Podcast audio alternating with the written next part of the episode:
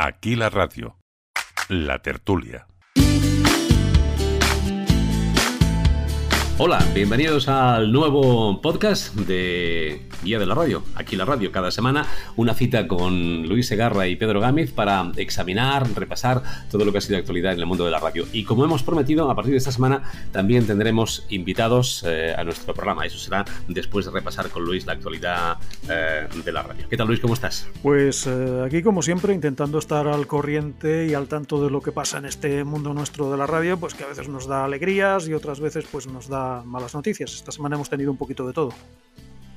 Yo pensé que mm, conectaba cada semana contigo en con uno de los pueblos más pequeños de España, pero aún hay más pequeños todavía, ¿no? Como sí. Tabanera del Cerrato. ¿eh? Ah, ah, no, incluso aquí cerca, ya cuando cruzas el límite con la provincia de Teruel, hay uno de seis habitantes. De seis habitantes. Desde luego, cuando hablamos de la España vaciada, ahí la tenemos. Ahí, ahí está. Seis, seis, habitantes, ¿no? O sea que esto, Talayuelas es una metrópoli comparado con aquello. ¿Y qué tal es vivir en un pueblo pequeño? Pues eh, la verdad es que muy agradable. Además hay como muy buena relación con los vecinos. O sea, yo me estoy encontrando casos de, de gente que, que, me saluda por mi nombre y me los quedo mirando y digo, ¿y este quién es?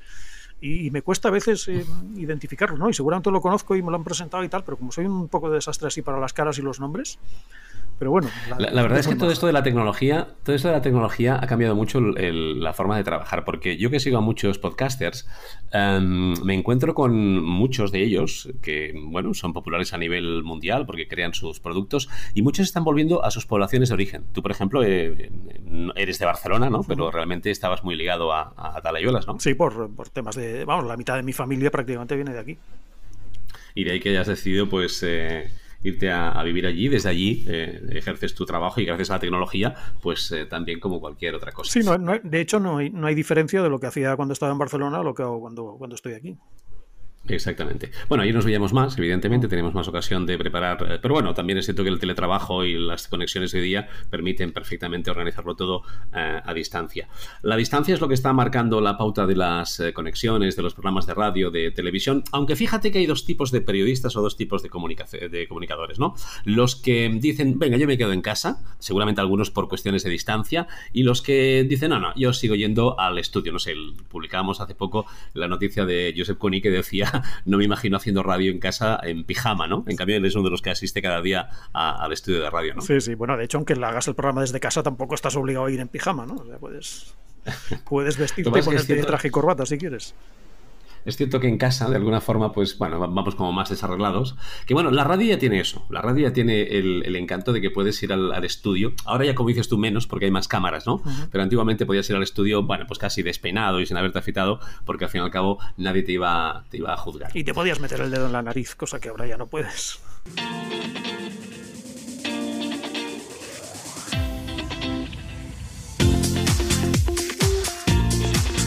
Bueno, afortunadamente, eh, aunque yo siempre bromeo con. Bueno, es un humor un tanto negro con el que hacemos con Luis, de, vamos a tener que hacer una, zona de necrológicas porque no hay semana en la que no tengamos que decir adiós a algún compañero de la radio.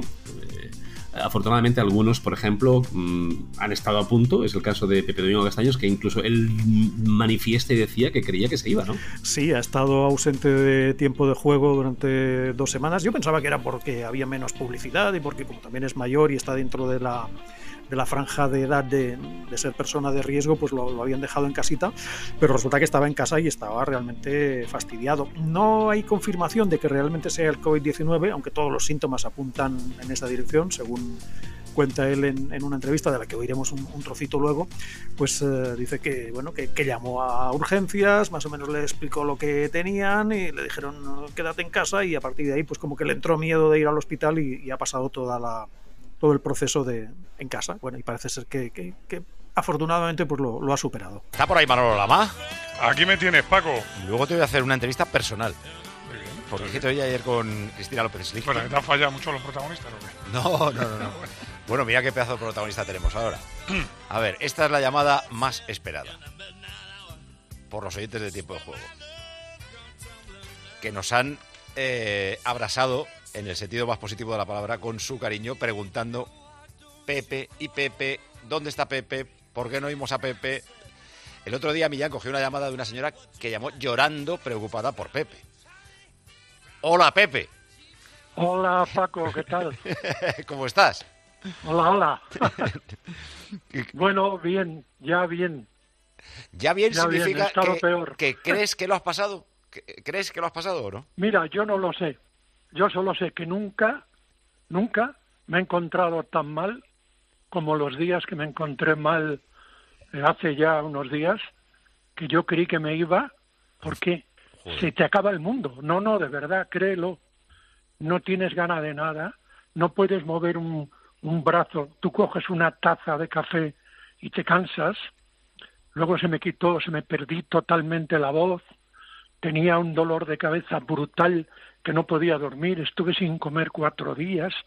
Y entonces yo me pregunto, si no tenía fiebre, porque tuve fiebre solo un día, y no tenía problemas respiratorios, ¿eso era coronavirus o qué coño era? Porque no lo sé, Pues tiene toda la pero lo pinta. pasé ¿no? muy mal. Tiene toda la pinta, porque el cansancio y el dolor de cabeza son síntomas. Fiebre un día también es uno de los síntomas. ¿Tos has tenido también?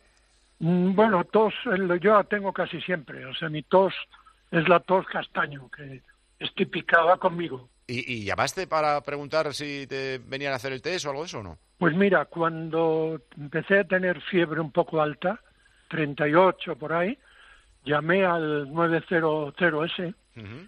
y me dijeron que si no tenía más síntomas, que no hiciese nada y que si tenía más síntomas y empezaba a tener tos o tenía problemas respiratorios, que fuese a un centro médico. Y yo le cogí miedo a ir al centro médico porque digo, a ver si me voy a infectar eh, en contacto con la gente o infecto yo a los demás. Eh, no obstante, no ha, no ha tenido tanta suerte José María Calleja. No. Eh, no era tan mayor, tenía 65 años, ¿verdad? Y nos ha dejado, este sí parece ser que por coronavirus. Sí, era colaborador habitual del Hoy por Hoy de, de Cadena Ser y parece ser que ha sido cosa de, muy pocos días, ha pillado todo el mundo de, sorpresa, algunos incluso por antena casi les ha faltado un pelo para, para echarse a, llorar. En fin, es una, una pérdida más. También hay un par de casos más. El caso de Isabel García, que es una periodista de Canal Sur, que en este caso lo ha, lo ha podido superar. Otros no han tenido tanta suerte, como los casos de, Chema Candela, de Radio Nacional, o de Pablo Alarcón, de Onda Cero Cuenca, que lamentablemente han fallecido. Y, yo quería darles un toquecillo a, la gente de COPE. Está muy bien que nos informen que Pepe Domingo Castaño ha superado el, el COVID, pero a mí me gustaría saber algo de Israel Remuñán. Es un reportero, un chaval joven de 26 años, eh, redactor de, de La Linterna, que el 26 de marzo se anunció que, que lo había pillado, que estaba en el hospital, pero no hemos vuelto a saber nada de él. Espero que, que lo haya superado, que esté bien, pero hombre, estaría bien que, que nos dijeran alguna cosa.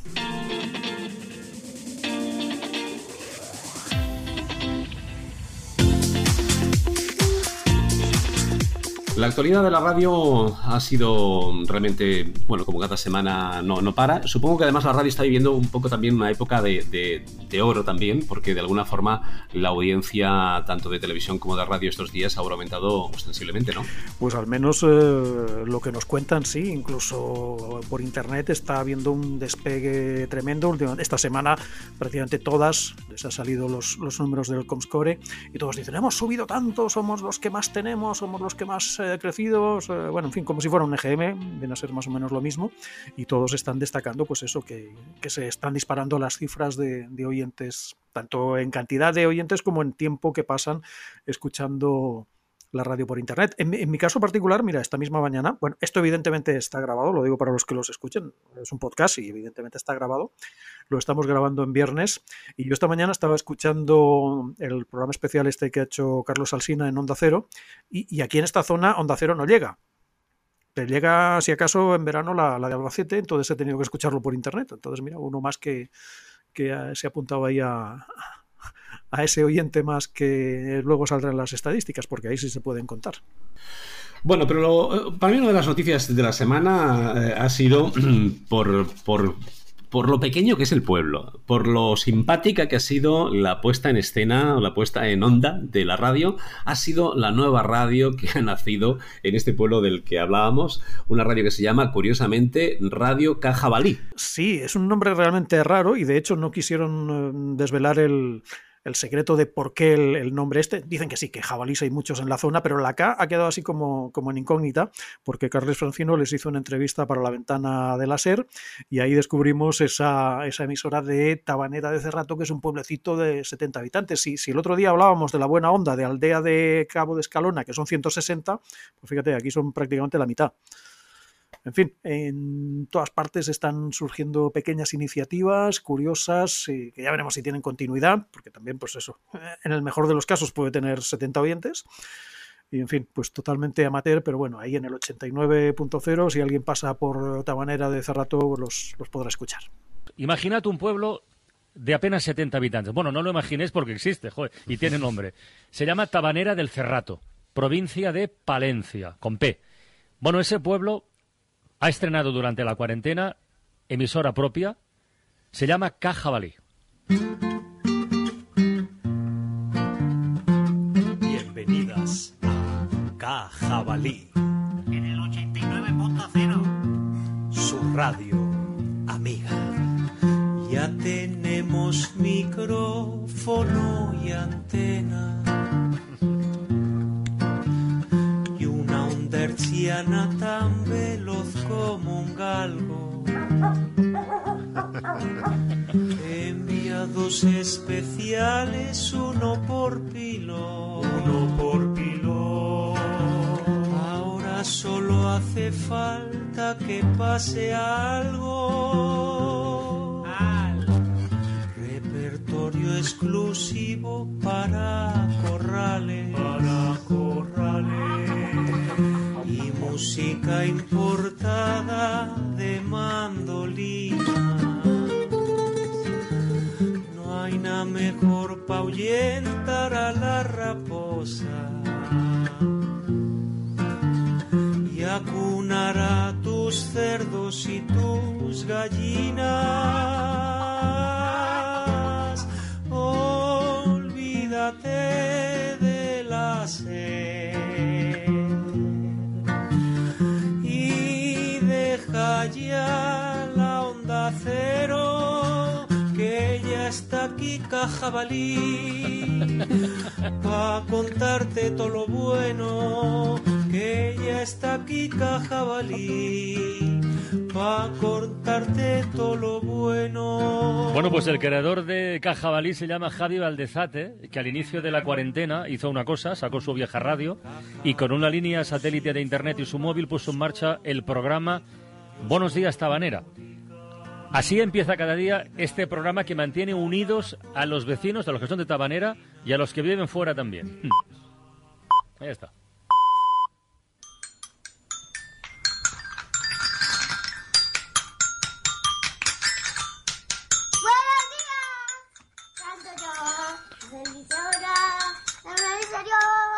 Buenos días, Tabanera. Hoy es sábado. Bueno, todo es casero. De hecho, el niño que canta la sintonía del programa es un jolío de cuatro años. Javi, buenas tardes. Hola, muy buenas tardes. ¿Cómo estás, amigo? ¿Qué tal? Joder, pues me he emocionado escuchar a mi hijo, ¿te lo puedes creer? Bueno, no me extraña, claro que sí. Oye, pues tú eres tú eres como yo que tienes habitantes en la garganta durante la tarde, ¿verdad? Y durante la, durante la mañana cuando vas a hablar por el micro.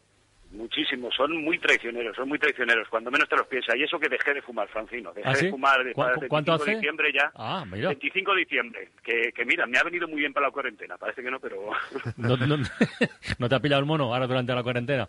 Efectivamente, me ha pillado otras cosas, pero mira, el mono del tabaco ese me lo he quitado. Oye, Javi, ¿cómo surge la idea? Sé que tú te dedicas al mundo de la comunicación, luego hablaremos de un proyecto que se llama Y la cabra tira al monte, que me parece que es muy interesante, pero cuéntanos cómo surge esta idea, hombre. Pues mira, nosotros aterrizamos aquí en Tabanera hace ya, va a ser tres años, y ya veníamos con la idea de la radio debajo del brazo, o sea, ya veníamos un poco con la idea. Lo que pasa es que cuando llegamos, pues para aterrizar lo primero es conocer a la gente y tal, y decimos, mira, vamos a esperarnos. Y, aquí en Tabanera, digamos que talento sobra, hay gente, aquí hay una cosa que se llama la Universidad Rural del Cerrato, que, que esto hay mucho talento por aquí, y cuando vimos la cuarentena, pues vimos que era el momento, ¿sabes? Porque veíamos a la gente con ese miedo, porque aquí en los pueblos se vivió igual que en las ciudades, supongo. La gente se encerró en su casa y la gente, o sea, no nos veíamos los vecinos, porque en las ciudades, joder, te asomas a la ventana y lo ves aquí, como estamos distanciados, ni siquiera nos vemos. De todas maneras, con todas estas eh, iniciativas de radios pequeñitas, tanto en FM como online, yo tengo un par de temores. Por un lado, me temo que pueda haber el típico empleado de estas sociedades de gestión de derechos con su traje gris, su dedo tieso y acariciando un gato, que va tomando nota de todo y ya verás cuando vuelva al despacho cómo voy a pasarles la factura a todos. Esto es algo que podría pasar. Y otra cosa que también eh, temo que podría llegar a pasar es que, así como ahora mismo, pues cualquiera puede montar una radio por internet, ya no solo porque es técnicamente sencillo y no hace falta, sobre todo porque no hace falta ningún tipo de autorización, ni licencia, ni, ni pasar un concurso, ni nada de esto, que alguien de algún gobierno, ya sea autonómico, ya sea nacional o lo que sea, diga, oye, esto igual habría que regularlo, a lo mejor eh, tendrían que pedir un permiso en fin, no sé, que, le metan mano al tema este y, esta libertad y esta euforia que hay ahora mismo, pues a lo mejor se, se pueda cortar de raíz. Bueno, es de suponer que también habrá una cierta permisividad, ¿no? Fruto de la situación que estamos todos viviendo. Y también es cierto que este eh, afloramiento de esta especie de vocación repentina por el mundo de la comunicación también de alguna forma caerá, por lo que ya comentábamos en algún episodio anterior de aquí la radio, eh, que después no va a haber tanta audiencia para para tanta gente que, comunique. El mundo de la comunicación es apasionante, pero no será tan fácil, ¿no? Bueno, de hecho, esta misma semana ha habido dos emisoras que han anunciado que cerraban. Supongo que también eh, pues, eh, como consecuencia de, la bajada de publicidad. Está el caso de, Radio La Española en Valladolid y hoy mismo me he enterado de, que cierra una en San Lucas de Barrameda, que por cierto tenía un nombre, la más de divertido, que se llamaba Langostino FM. Pues mira, hablábamos del jabalí, también el, langostino FM, a lo mejor es la moda de las, de las emisoras gastronómicas, ¿no? Pues mira, igual sí, ¿no? Eh, igual se pone de moda el tema, ¿eh? No te digo que no. La verdad es que todas las radios pequeñas, grandes, pero especialmente las, las más identificadas con el territorio, están haciendo apuestas, están haciendo esfuerzos para ayudar de alguna forma a, todo el mundo a salir adelante, especialmente al comercio, porque el que está pagando la factura muy cara de este confinamiento es sin duda alguna la restauración y el comercio. Todo aquel que tiene un local no imprescindible, que es decir, que no es una farmacia o algo parecido y que por tanto no puede abrir sus, puertas. De ahí que el grupo de Radio Orihuela haya lanzado una, campaña que se llama Apuesta Segura. Sí, eh, digamos, están eh, ofreciendo gratuitamente un espacio en la web de Radio Orihuela para que aquellos comercios que ahora mismo están abiertos se puedan anunciar ahí o puedan tener una, una presencia para que bueno, pues el cliente, el que quiera comprar algo en esa zona de, Orihuela, pues eh, sepa qué comercios están abiertos y dónde puede acudir.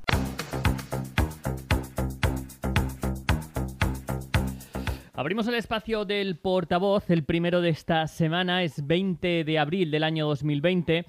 Vamos a dedicar este espacio y nos lo van a permitir hoy lunes a nosotros mismos. Saludamos ya aquí en el estudio a Belén Fabregat. Ella es directora de marketing del grupo Radio Orihuela. Belén, hola, ¿qué tal? Muy buenas. Muy buenas, Alfonso.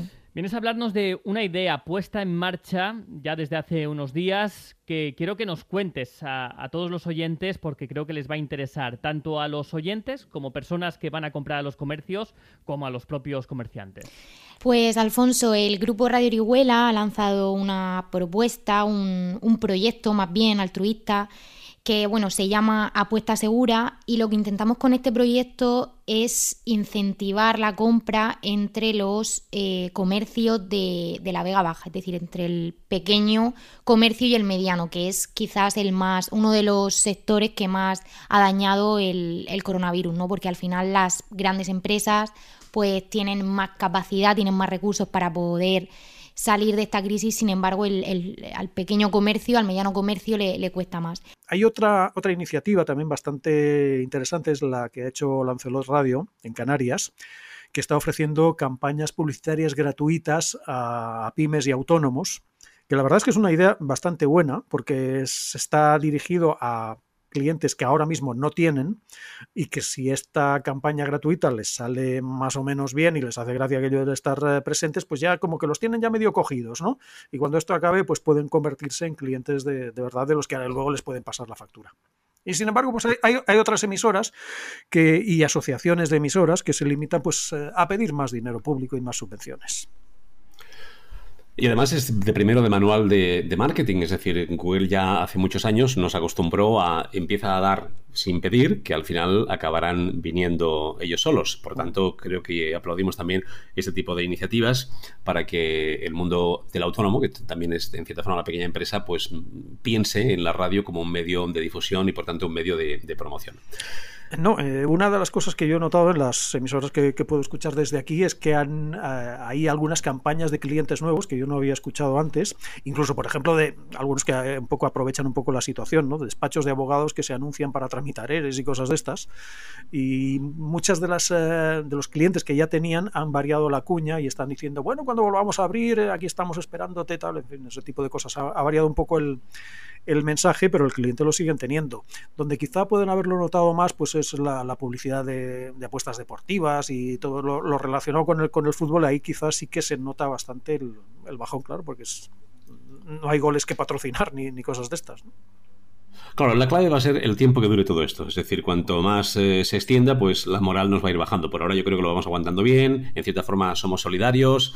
Si las arcas económicas nos aguantan, también la ventaja es que gastamos menos, por tanto podemos aguantar mucho mejor, pero lo importante es que lo antes posible podamos disfrutar ya de una apertura, aunque sea paulatina, para que también parte del comercio empiece a abrir, porque si no lo vamos a sufrir todo. Sí, el, problema estará en el que se quede en paro, que entonces no tendrá dinero para gastar. Em, bueno, pues antes de pasar a dar paso a nuestro compañero, Alberto Maya, que ya nos está esperando. Yo quisiera acabar este repaso a la, actualidad con un guiño y una pincelada de, humor, ¿no? Sí, este pasado fin de semana, claro, como no tienen eh, fútbol que comentar, pues se tienen que buscar contenidos, eh, como que el que dice, debajo de las piedras, ¿no? Entonces hicieron una entrevista a una tenista que se llama Georgina García Pérez, a la que yo reconozco que no conocía. Yo no es que esté muy metido en el tema del, tenis, pero bueno, me suena a Garbiña Muguruza, a Carla Suárez y la verdad que poco más, ¿no? Entonces esta, esta chica pues ha sido un auténtico descubrimiento. Le hicieron una entrevista, empezó a reírse, contagió a todo el equipo de tiempo de juego y aquello fue una risa continua durante un cuarto de hora. Aquí vamos a escuchar solamente un poquito, pero si podéis recuperar la, entrevista completa en, la web de, la COPE, la verdad es que pasaréis un buen rato porque es súper divertida.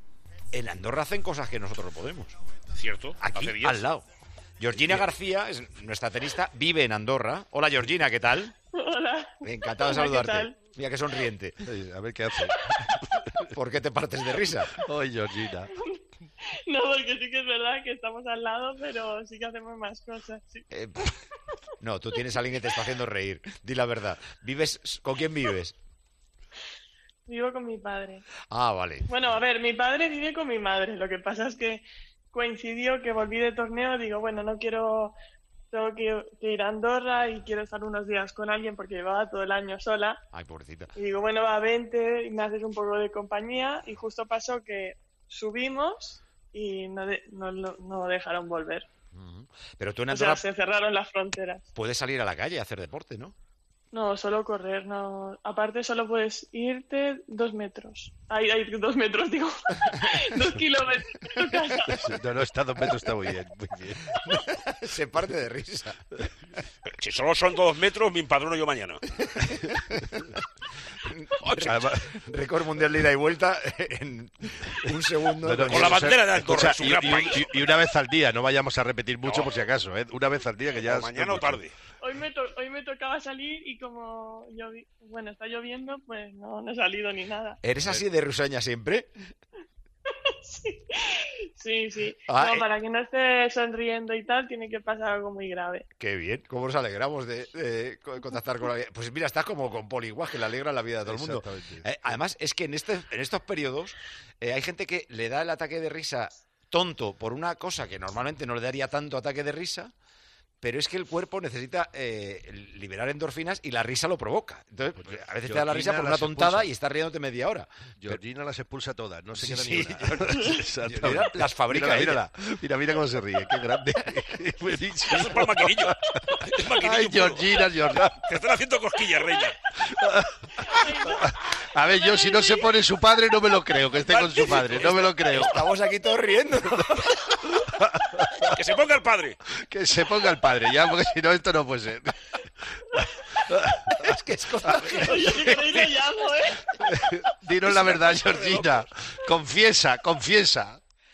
Desde luego es contagiosa la, risa y, curioso el, episodio vivido con Georgina García en, tiempo de juego en, la COPE. Bueno, pues hasta aquí el repaso a la actualidad eh, radiofónica. Ha habido más, noticias, pero todas están en Guía de la Radio. Es tan fácil como que tecleéis guía de la radio.com y ahí está toda la actualidad, toda la información de las emisoras. Y si sois de alguna emisora pequeña, mediana eh, y alguna noticia que estáis produciendo, provocando, no nos hacemos eco de ella. Lo que os pedimos, como siempre, es que nos hagáis llegar esa información. Guía de la Radio está abierto absolutamente a todo tipo de medios. Ya, ves que aquí hablamos igual de Radio Nacional, de Onda Cero, de la COPE, que del Langostino FM. O sea, desde la más grande a la más pequeña. Por tanto, info arroba guía de la radio, ahí podéis enviar toda la información que generéis, que queráis, los audios que, que, queráis, incluso si queréis participar con nosotros en este podcast, será un placer teneros también con nosotros. Ahora es momento para presentaros a nuestro invitado. Después de la sintonía, lo vemos.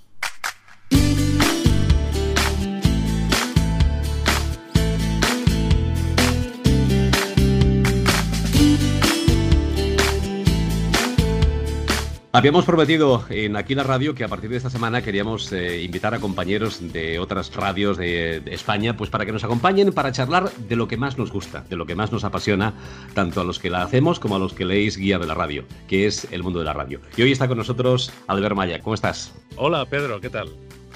Oye, es un placer tenerte aquí con nosotros, em, después de unas pequeñas vicisitudes técnicas que hemos tenido, pero creo que todos estamos desarrollando como un sexto sentido, ¿verdad? Para esto de la técnica, ¿no? Sí, sobre todo desde el confinamiento. Eh, están cambiando mucho las cosas en los medios de comunicación y en las cuestiones técnicas. Todos nos hemos espabilado un poco a ser un poquito más informáticos, pero además los oyentes que no han tenido la necesidad de hacer esto también están oyendo programas eh, muy distintos, porque la gente está haciendo los programas en directo desde su casa, sin verse con los técnicos, sin verse con los tertulianos, eh, pisándose cuando no se pueden pisar, eh, oyéndose con retraso.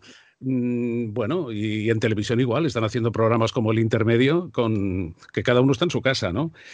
bueno, tiene su, tiene su lado bueno en el aspecto de que se ve a la gente muy próxima, eh, se les ve la casa, aunque todos salen siempre frente a su fantástica librería.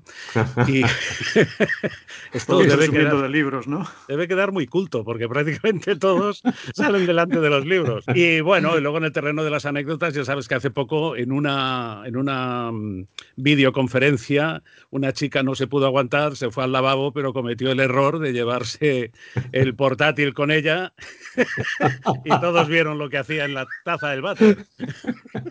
Hay que tener mucho cuidado. Esto es como los micros abiertos cuando nos los dejábamos en el estudio, ¿no? Pero en este caso es mucho peor que estamos en casa, así que vamos de cualquier forma, ¿no?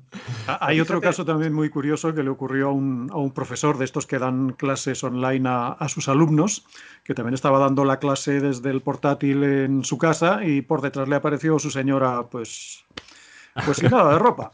Y claro, la dieron todos. Yo estos días estoy también haciendo entrevistas para, el, para otro portal para el que colaboro y bueno, eh, tenemos de todo, gatos, perros, la, la, mujer, o sea, aparecen todo tipo de voces y todo tipo de sonidos, pero bueno, creo que es un nuevo paradigma de la comunicación interpersonal, ¿no? Bueno, mira, el otro día el programa más escuchado en Cataluña, el de Jordi Basté, él eh, ya había comentado que vive solo, que estaba solo. Además, él, cogió el coronavirus. Lo que pasa es que ha sido muy, muy suave y ha podido hacer el programa cada día porque se encontraba bien. Pero él estaba solo. Llamaron a la puerta, que debía estar muy cerca del micrófono, porque se ve que le traían algo. Él estaba en antena y el, mensajero siguió llamando insistentemente hasta que él tuvo, tuvo que levantarse y abrir la puerta y, y, explicarlo. ¿no? Esto es curioso. En cuanto a lo que decías de los micros abiertos, permitidme que, que comente que parece mentira eh, los políticos que teóricamente de cualquier color son personas inteligentes, han estudiado mucho y esas cosas. Perdona, eh, puedes repetir, creo que no va bien. creo que no va bien la comunicación. no, que, yo, fui testigo de bueno, cuántas veces se les ha pillado a los políticos, ¿no? Diciendo cosas eh, comprometedoras eh, mm, sin pensar que habían micros por ahí abiertos. Pero yo fui testigo cuando era coordinador de Cadena 100 que, bueno, una de las veces vino Jordi Pujol a, entrar para el programa nacional que se estaba haciendo desde Madrid. Y entonces al señor Pujol lo pusieron en un estudio donde habían ocho micrófonos y le pusieron unos cascos. Y mientras se esperaba que le dieran paso desde Madrid a sus compañeros, les dijo unas cosas increíbles, insólitas, que evidentemente estábamos escuchando todos desde el control para, para comprobar que el micro funcionaba. Claro. Y, y digo, pero este hombre, qué curioso, ¿no? No tiene asesores que le digan, señor Pujol, cuidado, ¿no? Ellos hablaron como si estuvieran en una cámara acorazada, aislados del mundo. Bueno, yo tengo que deciros, eh, como este es un programa, esto es un podcast. La diferencia de un podcast con la radio es que no tenemos ningún director que nos esté escuchando y que va a venir dentro de un rato a decirnos, ten cuidado con esto que has dicho porque no acaba de ser todo ortodoxo. Pero mm, yo estoy muy orgulloso de tener a Alberto Maya en este podcast porque cuando yo empecé en la radio, yo empecé en Radio Sabarell, pero realmente para mí el gran fichaje fue cuando me llamaron de Radio Tarrasa y me ficharon. Y me llamaron de Radio Tarrasa porque Alberto Maya estaba en la mili, con lo cual Radio Tarrasa y Fernando Collado también tenía una cierta carencia de locutores. Pero os puedo asegurar que de un hombre como él he aprendido muchísimo, porque este hombre es radio pura, pasión pura y lo sigue siendo, ¿no? Alberto, ¿cuáles han sido para ti tus voces de referencia? Porque tú también has tenido tus maestros, como yo te he tenido a ti, otros han tenido a, otro, a, a maestros, tú también, ¿no? Sí, por supuesto, pero hace, si me permites también, eh, ya, si me enrollo mucho me cortáis. No, no, porque es que son, son tantos años y tantas curiosidades, pero es que acabas de decir, aquí no corremos el riesgo de que venga el director y nos diga, cuidado con esto que estás diciendo. Bueno, es que eh, en la actualidad, salvo escasas eh, excepciones, los directores de las emisoras no escuchan la radio me refiero a su radio, no están escuchando el directo de lo que está saliendo por su antena. La mayoría mmm, son gente que, que, no han querido la radio como nosotros, que no están enamorados de la radio. Son gestores que gestionan una emisora de radio para que tenga beneficios o para lo que sea, como podrían gestionar una fábrica de camisas, por decir algo. ¿eh? Entonces yo vengo de un tiempo en el que yo prefería que me escucharan los directores, para lo bueno y para lo malo. Evidentemente, una temporada que, que, en los 80 en cadena catalana que había que ir con mucho cuidado, porque cuando ya había una cierta libertad de expresión, allí en aquella casa no había tanta, porque el dueño era el señor Rato, el, el padre del que ahora está en la cárcel, que dicen que van a dejar salir unos días de tercer grado. Sí. Eh, bueno, no, yo digo para, para situar, ¿no? Y entonces aquel señor, cuando le daba la gana y venía a Barcelona, nos decía lo que podíamos decir y lo que no. Pero, y entonces, claro, habían muchas broncas el director me llamaba continuamente para decirme, oye, esta bromita, yo me he reído mucho, pero no se puede decir por la radio. Pero también el día que lo hacía bien, también me lo decía. Oye, el programa ha estado muy bien. En cambio, ahora, tú no sabes, ya en la radio normalmente estás solo, a veces en un estudio tipo Zulo, porque no ves si está nevando o si hace sol. Y encima, cuando haces una gracia, si ya no tienes técnico para ver si se ha reído, tú no sabes si estás haciéndolo bien o si estás comunicando o no. Es, es y encima el que el director nunca te oye. O sea, pero bueno, eh, me has dicho si tenía referentes. Claro, claro. Yo, mm, a ver, yo no se sabe por qué, porque en, en, casa no había ningún antecedente en la familia de alguien que se hubiera dedicado a la radio o al periodismo. Lo que sí había, eh, desde que yo tengo uso de razón, es la radio omnipresente siempre, a todas horas, en mi casa y en las casas de los familiares cuando les íbamos a ver. Pero mmm, no era normal que con ocho años, al salir del colegio, en lugar de, ir a hacer el gamberro con los amigos por la calle, yo me, primero me iba corriendo a casa porque el cuento tambor, que Armando Matías Guiu, eh, escribió como 6.000 cuentos, lo daban a las 12 en punto en Radio Barcelona, en la SER, tenía una enorme audiencia. Nunca entendí por qué lo daban a las 12, porque los chavales salíamos del cole a las 12. Entonces, gracias a la publicidad de Colacao, llegábamos a hay dos o hay tres, pero ya había empezado el cuento, ¿no? Bueno, para que hicierais footing y corrierais, hicierais deporte. Sí, pero luego, cuando acababa el cuento, yo me iba por la calle a imaginarme mis programas y a hacer de locutor. Eh, como no tenía micrófono, tenía ocho años, pues eh, ponía la mano derecha en, en puño y ese puño era mi micrófono y yo iba imitando a los locutores que escuchaba entonces. Y las vecinas le decían a mi madre, eh, este niño suyo es un poco raro, va hablando solo. Ahora es lo más normal ver a la gente hablando sola por la calle, ¿no? Por los teléfonos, pero entonces no era tan normal.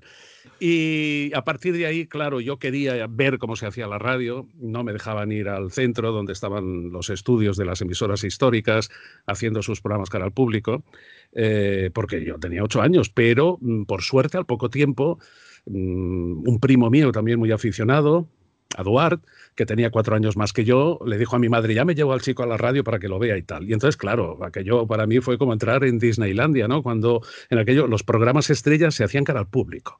Era la radio espectáculo. Para los más jóvenes que nos estén escuchando, era lo más parecido, salvando las distancias, a los programas con público que hacen hoy en día en las televisiones, ¿no? Pero era fascinante en aquel tiempo que no había internet, no había YouTube, no había nada, ver de cerca a los artistas que estaban de moda eh, escucharles actuar en directo y además gratis, claro, habían bofetadas para conseguir una invitación para asistir a los programas cara al público. Y luego en control habían tres tíos, no, no, como ahora. Mm. Estaba, había un técnico que solo se ocupaba de abrir y cerrar micros, otro que era el montador musical, como su propio nombre indica, ponía la música, y luego estaba el técnico de sonido, propiamente dicho, que estaba en la mesa de mezclas, mezclando lo que los otros dos le enviaban. ¿no? Y, eh, eran técnicos con bata blanca. Sí, iban con bata blanca.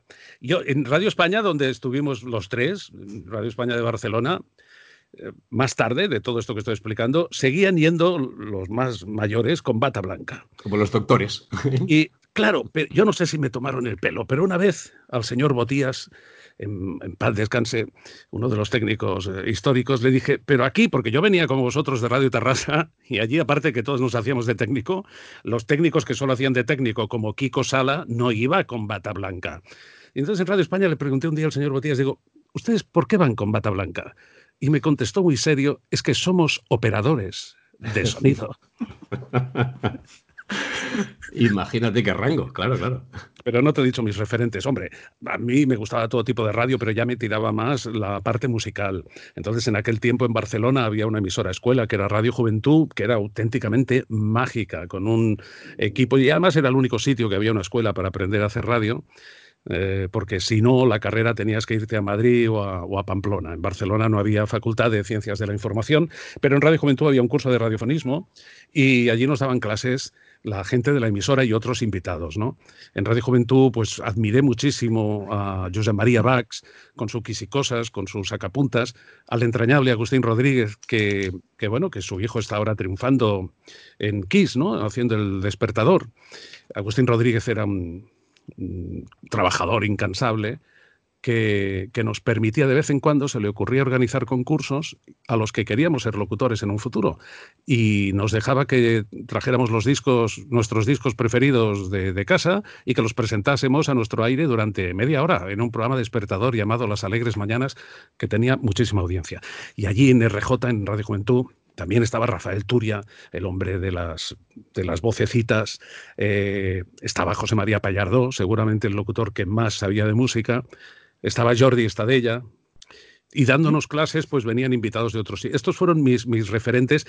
Mm, pensando o volviendo a Radio Barcelona, en aquel tiempo Constantino Romero hacía un programa de música que, fue tan bueno que lo pasaron a, la cadena, a toda la cadena SER, que se llamaba Tino Show.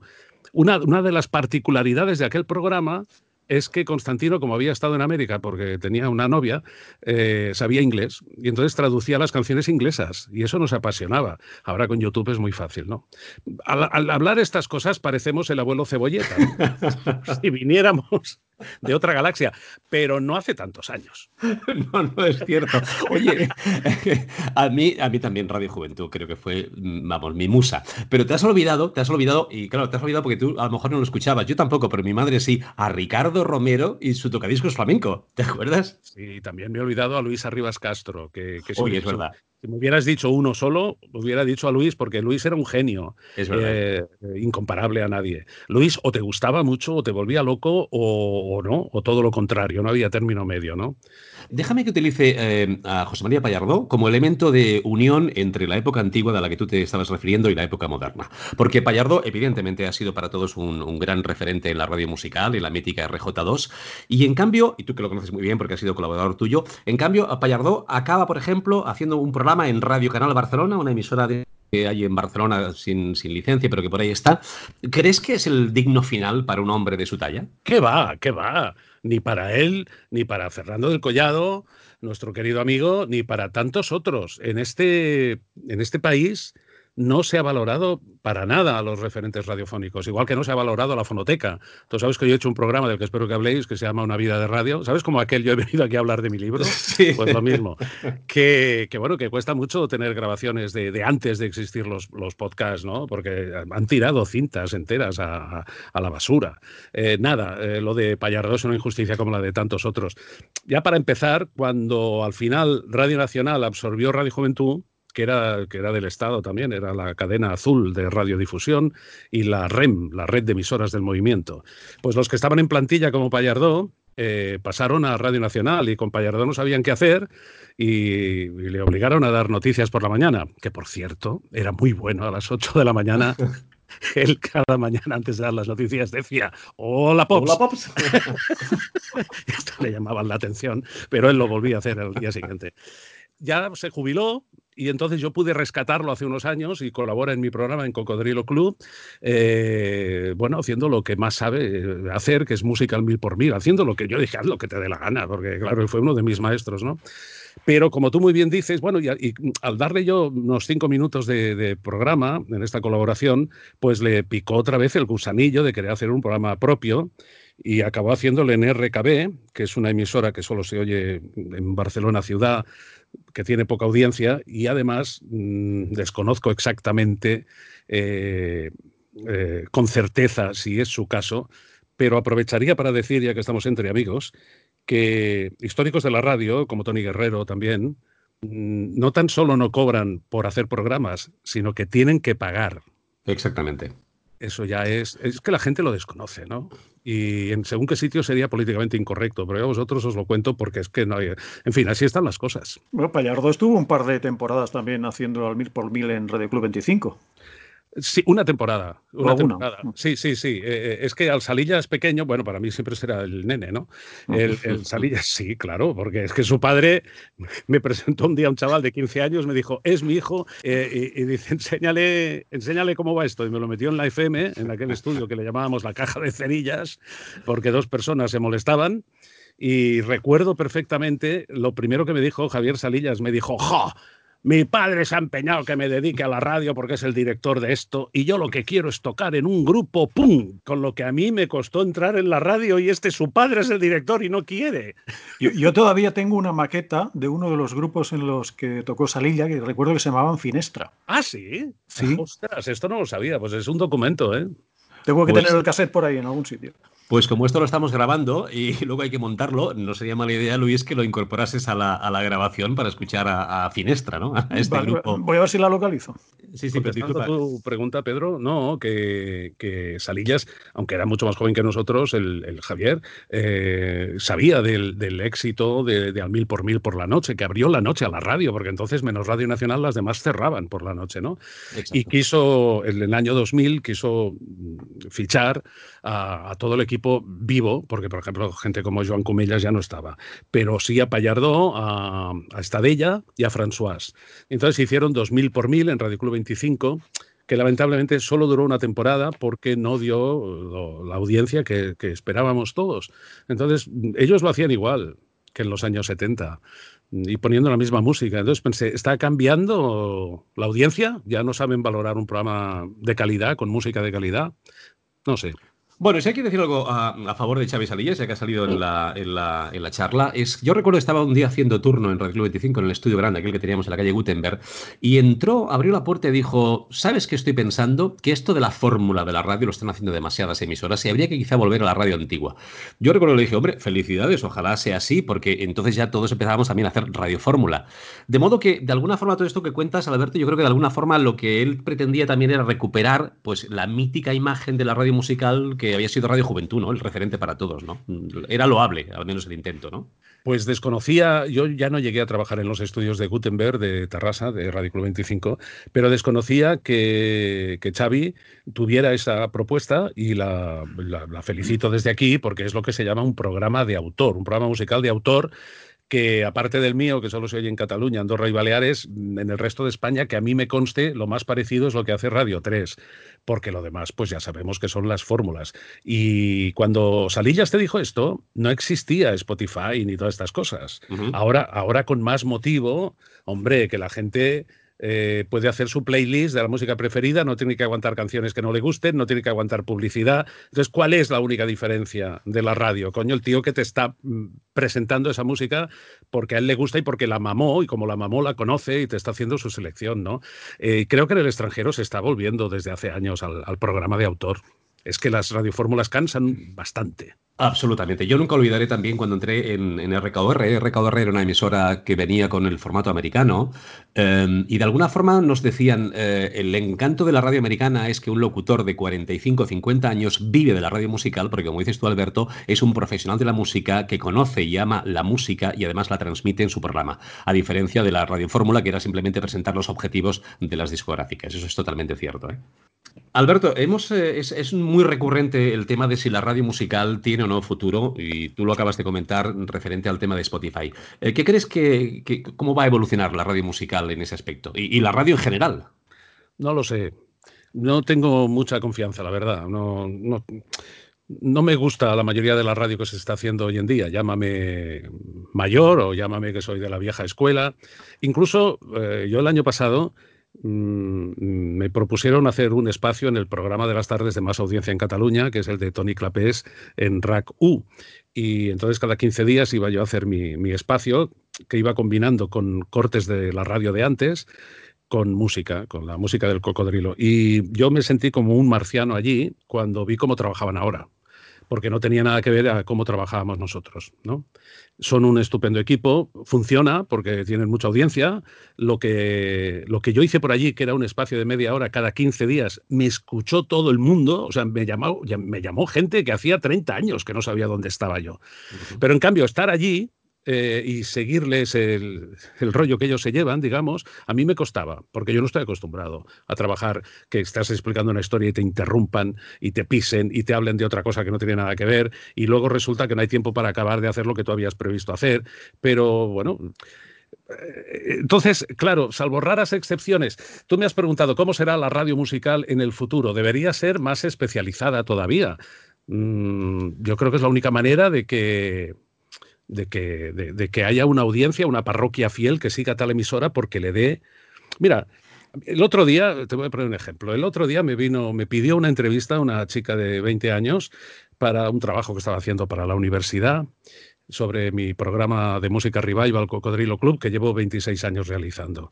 Y yo con la primera pregunta yo ya me hubiera ido, porque la primera pregunta de la chica fue, su programa no sirve para nada, ¿verdad? Y digo, hombre. Pues muchas gracias. Hasta aquí la entrevista con la chiquita. Sí, porque claro, ella pensaba si ya hay YouTube y Spotify y tal. Entonces, luego al final le dije, sí, bueno, pero para eso primero tienes que acordarte de que existen unas canciones y tienes que saber el título y el intérprete y tienes que perder un tiempo buscándolas y bajándotelas y no sé qué. En cambio, en la radio tocas un botoncito, te lo da todo hecho y hay un señor que te explica cosas. Bueno, al final acabó convencida de que el programa servía para alguna cosa. Digo, además de que hace la, la radio hace compañía, ¿no? Realmente la traicionó su subconsciente porque lo que la chica quería decir no es si tu programa servía o no, sino si la radio no servía para nada. La gente joven y la radio no son precisamente un, dúo maravilloso, ¿no? Oye, a mí me ha costado mucho, de verdad, saber de qué programa tenía que hablarte. Porque mira, cuando he empezado a preparar, no he preparado nada porque sabía que íbamos a, tener charla para rato, pero los populares, Una Vida de Radio, Cocodrilo Club, eh, de toda esa historia de radio y de programas, eh, ya no cuento de los programas mm, de autor, como el famoso My Music que tú hacías en, la famosa Radio Tarrasa Canal 2 o en Radio 25, ¿no? De todos esos programas, al final, ¿con qué te quedas? ¿Con Cocodrilo? Bueno, Cocodrilo es el que me ha dado, es el programa que, que he realizado durante más tiempo, ¿no? 26 años. Tú sabes, la, el programa ha pasado por unas 200 emisoras en total. Tú sabes a la cantidad de directores y jefes de programa que he tenido que convencer de que el programa no estaba mal. O sea, ha sido un milagro que haya aguantado 26 años. Tú sabes que cada vez que hay cambios en una emisora, eh, al que ponen nuevo quiere poner a su gente y deshacerse de los que se ha encontrado de herencia, ¿no? Entonces, bueno, le tengo un cariño especial porque además es el que me ha permitido ganarme la vida, porque gracias al cocodrilo, pues mi otra faceta, la de disjockey, pues eh, me, han, me han contratado en muchas fiestas mayores, en discotecas, para hacer mi sesión de música de los años 60 70, 80, y eso me ha permitido, junto con el doblaje, que el doblaje ahora está fatal, al menos en Barcelona. Bueno, ya antes del confinamiento ya estaba mal, pero ahora está todo parado. Eh, yo le tengo un cariño especial a La Mañana es Nuestra, un programa despertador en el que tú colaboraste una temporadita en Radio España, porque fue el que me dio más audiencia. En aquel tiempo Estoy hablando del, yo lo hice del 79 al 86 en Barcelona ciudad. Habían solo cinco emisoras históricas, hablo de onda media, eh, y, la, y Radio Nacional, o sea, cinco emisoras comerciales. Y a esas horas de la mañana, de las cinco, cuatro daban informativos largos, fantásticos, el matinal Cadena Ser, tal y cual. Pero nosotros también dábamos noticias cada cuarto de hora, pero en titulares. Pero luego el resto de la hora, entre boletín y boletín, pues hacíamos concursos, hacíamos reír a la gente, abríamos teléfonos. Y claro, no existía el EGM, pero la Generalitat hizo un estudio de audiencia que cabe suponer que era neutral porque aún no tenía sus emisoras, ¿eh? no existía Cataluña Radio, y nos dio en esa franja 600.000 oyentes, con solo un poste, sin repetidores. La FM entonces era un poco testimonial, tenía poca audiencia. La, mayoría de la audiencia estaba en onda media. Claro, 600.000 oyentes hoy en día hay muchas cadenas nacionales que suenan en toda España que no llegan. Eh, la cosa cambia mucho, ¿no? Entonces, claro, piensa que tenía una repercusión con 600.000 personas escuchándote, es que decías cualquier cosa y cuando salías por la calle la gente te conocía por la voz. Yo recuerdo no haber pagado taxis porque yo subía y decía, Montaner Gran Vía, por favor. Y el tío se giraba y me decía, hombre, Albert Maya. qué maravilla. sí, sí. Albert, ¿tú, te acuerdas en qué momento le pusimos nombre a La Mañana es Nuestra? Eh, no. Ahora, ahora no sé a qué te refieres. Ah, el momento en el que surgió el nombre del programa. No te acuerdas, ¿no? Cuenta, cuenta, que nos tienes a todos en ascuas. cuenta, cuenta. si te acuerdas, entrando en Radio España, a la derecha había un sofá que estaba justo enfrente del estudio pequeñito de FM y de los lavabos. Sí, de los lavabos, exactamente. Pues ahí estábamos tú, yo y Maitri Borao, y pensando, a ver qué nombre le ponemos, qué nombre le ponemos, y surgió el nombre de, La Mañana es Nuestra. Pues, yo de eso me acuerdo. No recordaba esa circunstancia y realmente fue un, nombre que, gustó mucho a la gente y que mucha gente aún no ha olvidado. ¿eh? Yo lo dejé de hacer en el 86 y aún muy de vez en cuando hay gente que por el Facebook y tal me dice, hombre, vamos, que no me escucha desde que hacía La Mañana es Nuestra, pero que aún se acuerda del programa, sí, sí. Es muy simpático esto de los nombres, porque yo también recuerdo, eh, eh, estábamos en Radio Club 25 y íbamos a hacer un programa de humor por la mañana. Yo creo que fue el primer programa de humor que se hizo por la mañana, lo que pasa es que se hizo en Radio Club 25, no a nivel nacional. Y lo íbamos a hacer Paco Leal y yo, y estábamos buscando nombre. Y buscando nombre estábamos en el estudio de la radio y entró, abrió la puerta Fernando, Fernando del Collado. Y me acuerdo que le dije, Fernando, échanos un cable, a ver si se te ocurre un nombre para un programa que va a ir a las 6 de la mañana. Y Fernando, con aquella voz que ponía, dijo, mm, ¿para qué te levantas? Nos hizo, mucha gracia el gesto y el programa se llamó ¿Para qué te levantas? De modo que es cierto que los, los títulos de programas pues surgían por inspiración divina como deben surgir muchísimas ideas, ¿no? Sí, fíjate que otro de los programas que me dio más audiencia y del que tengo grandes recuerdos, porque entonces yo era muy joven y también me dio la oportunidad de conocer a, muchos amigos y muchas amigas, fueron los musicales. Pero fíjate que los musicales empezaron eh, en el 83 en cadena catalana y el nombre era Los Musicales de la cadena catalana. Y tenía mucha audiencia. Pero en el 87, por cosas que ahora no vienen a cuento, eh, pasé a cadena 13, cadena 13, donde había que hacer la radio en catalán y entonces modificamos el nombre y, Javier Tagle que por cierto nos dejó hace muy poco, grande, muy grande Javier Tagle, estaba de director comercial y me propuso que se llamase eh, als Maya Musicals. Y yo le dije, oye, este palabra, nadie se va a acordar de esto. Para mí es un orgullo que el, título del programa lleve mi apellido, pero esto no, no. Si le podemos llamar a los musicales, porque allí se llamaba los musicales y no lo tienen registrado. Y Tagle dijo, no, no, pero por ética vamos a cambiarle el nombre. Le puso los Maya Musicals. Bueno, Maya Musicals se acabó en el 92. Bueno, hoy en día en el Facebook, en las redes, nadie mm, se acuerda de los musicales. Todos se acuerdan de Maya Musicals. No sé por qué. Porque a veces se refieren al programa de cadena catalana, no al, de, no al de cadena 13. Porque me dicen, sí, yo te escuchaba con Gema Majadas. Gema Majadas no estaba en cadena 13, estaba en cadena catalana conmigo. Pero en cambio dicen, te escuchaba, a veces lo castellanizan, en los Maya musicales. Pero no se acuerdan del primero. O sea que esto, esto de los nombres es muy curioso, sí. Hacemos una asociación mental de Alberto Maya con los musicales, musicales Alberto Maya, y al final lo de eh, los Maya musicales, pues te suena, te suena a, bien. Alberto, es un placer. Yo no sé si Luis quiere añadir algo más de ese talayuelas. Yo me lo he pasado pipa escuchándolo como siempre y vamos, no, hay más que, añadir. Pues muchísimas gracias por haber accedido a nuestra petición, a nuestra invitación. Podríamos hablar horas y horas. Mira, si alguna vez hay que hacer un programa de, esos de, récord, de tantas horas hablando de radio, seguramente habría que invitarte y simplemente hablando de tu trayectoria sería más que suficiente. Gracias por haber aceptado la invitación, Alberto. No, gracias a, vosotros por invitarme y a la gente que le guste la radio, pues que recuerde que en, en el evox.com puede encontrar una vida de radio que son 126 programas de 80 minutos cada uno, así que imagínate, tienen para distraerse ahora con el confinamiento. son ocho días seguidos de audio, pero bueno, como te lo puedes descargar, los puedes ir oyendo poco a poco, que si no te empachas. Pero ahí está, está el sonido original de la radio que hice y de la radio que escuché. Y está, por ejemplo, el señor Pedro Eh, desde Radio Terrassa, y está el señor Luis Segarra en una entrevista que me hizo reír mucho porque me explicó anécdotas. Eh, y Luis tiene un tipo de humor que a mí siempre me ha hecho reír, mira, que te diga.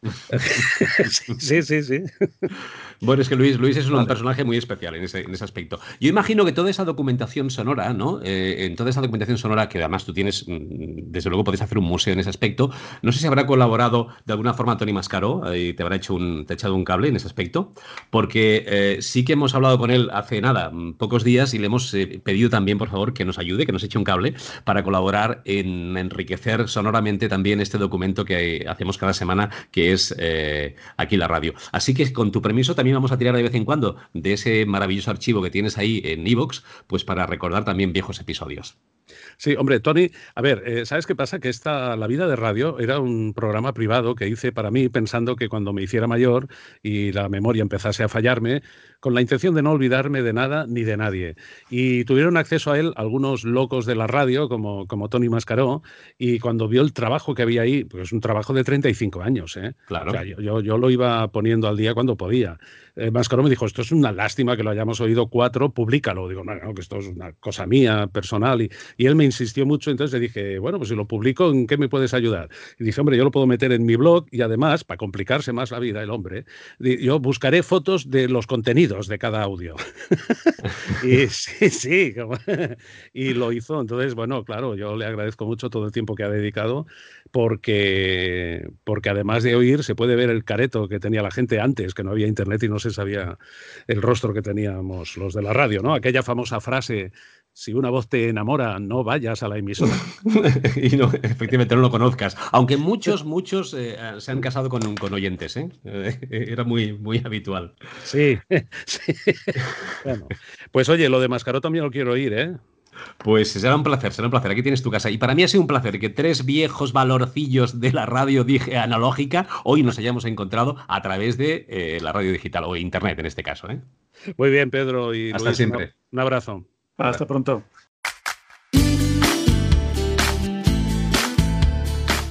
Qué buen rato nos ha hecho pasar Alberto, hay que seguir Luis. Sí, recordando viejas aventuras y bueno, muchas que se han quedado en el tintero que no hemos podido comentar, pero bueno, a lo mejor otro día. Vamos a intentar que cada semana tener un compañero con nosotros. Ya tenemos el de la semana que viene, pero no lo anuncio por si después eh, problemas técnicos de última hora pueden impedir eh, que esté con nosotros. Pero yo espero que no, que no sea así, que podamos tenerlo y que podamos también disfrutar de estos buenos ratos que significa eh, escuchar a compañeros de cualquier disciplina, desde la parte técnica, la parte periodística, la parte de locución, etcétera, etcétera, de las emisoras de España. Pues nada más, Luis, gracias. cuídate muchísimo, como siempre, y hasta la semana que viene. estaremos.